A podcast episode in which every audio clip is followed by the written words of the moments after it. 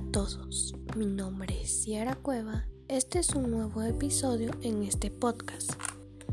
En el siguiente episodio hablaremos de la predisposición a enfermedades en los schnauzer.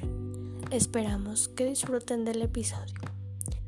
Los schnauzer se encuentran predispuestos particularmente a enfermedades dermatológicas como por ejemplo atopía, hipersensibilidad alimentaria, síndrome del comedón del schnauzer, papilomatosis, tumores de glándulas sebáceas.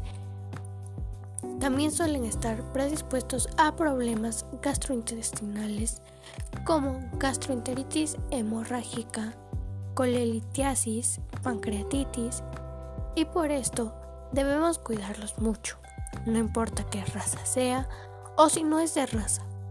Nosotros debemos de cuidarlos, amarlos y protegerlos al igual que cualquier ser vivo.